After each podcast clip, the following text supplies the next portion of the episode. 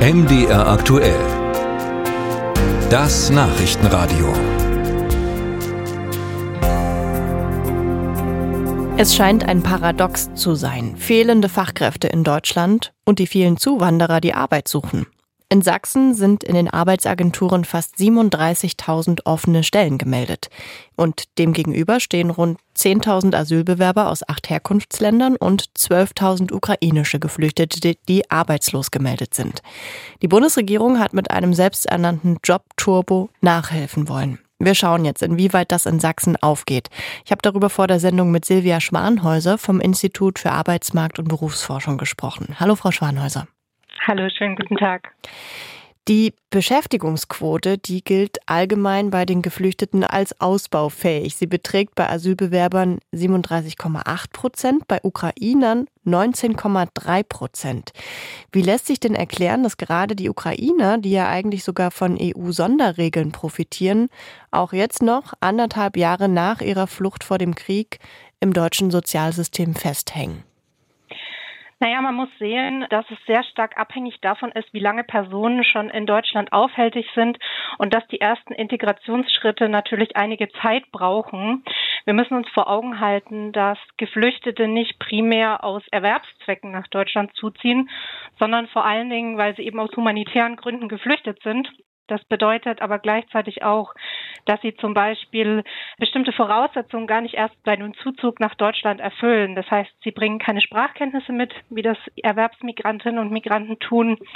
Sie haben nicht die Netzwerke in Deutschland und es fehlen ihnen eben auch die Anerkennung von Abschlüssen.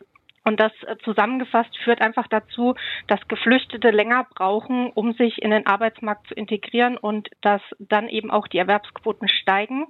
Ich muss allerdings auch dazu sagen an der Stelle, es ist schon so, dass wenn wir uns das nochmal individueller angucken nach Aufenthaltsdauer, dann sehen wir zum Beispiel, dass nach sechs Jahren in Deutschland bereits über 50 Prozent der Geflüchteten im Arbeitsmarkt aktiv sind und nach sieben Jahren dann sogar schon 60 Prozent. Also wir sehen hier einen stetigen Trend, dass es zunimmt. Das heißt, es ist einfach eine Frage der Zeit. Die Asylbewerber, die schon länger da sind, sind entsprechend besser in Beschäftigung als die Ukrainer, die eben erst seit anderthalb Jahren in Deutschland sind?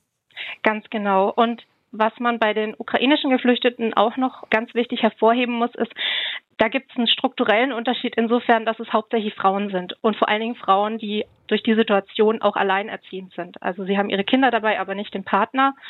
Und dadurch fällt die Integration einfach nochmal schwieriger aus, weil man noch Betreuungsplätze suchen muss und der Spracherwerb sich dadurch zum Beispiel auch verzögern kann. Schauen wir nochmal auf den sogenannten Jobturbo, der ja trotzdem dabei irgendwie helfen soll, die Menschen, die arbeiten wollen, auch in Beschäftigung zu bringen. Geflüchtete, die ohne Deutschkenntnisse arbeiten können, sollen sofort an Unternehmen vermittelt werden und die Sprachkenntnisse werden dann einfach berufsbegleitend geschult, so die Idee. Unternehmen müssten aber dabei ja auch so ein Stück weit zu Chancengebern werden. Können eigentlich kleine und gerade auch mittelständische Unternehmen das eigentlich wirklich leisten? Also wir sehen, dass hier wirklich große Förderprogramme jetzt auch angelaufen sind, die eben das genau forcieren sollen und damit eben auch kleinere und mittelständige Unternehmen unterstützen sollen, damit das überhaupt möglich ist. Aber es ist natürlich eine große Herausforderung für diese Unternehmen. Und diese Unternehmen haben natürlich auch immer im Blick, dass auch Probleme noch bestehen können, denn die Rechtssicherheit ist zwar für die ukrainischen Geflüchteten erstmal gegeben. Aber es ist zum Beispiel so, dass das immer zeitlich begrenzt ist. Das heißt, aktuell gilt die Rechtssicherheit nur bis März 2025. Das wird immer wieder verlängert. Und das ist natürlich auch ein Problem für kleinere und mittelständige Unternehmen. Mhm. Und wie sehen die Unterstützungen, die diese Unternehmen bekommen, im Moment aus? Also es ist ähm, in Gesprächen zwischen der Bundesagentur für Arbeit und dem BAMF, dass jetzt gerade neue Kurse, Sprachkurse ähm, geschaffen werden, die eben auch schon ab kleineren teilnehmenden Zahlen ähm, starten können, die eben berufsbegleitend sein sollen.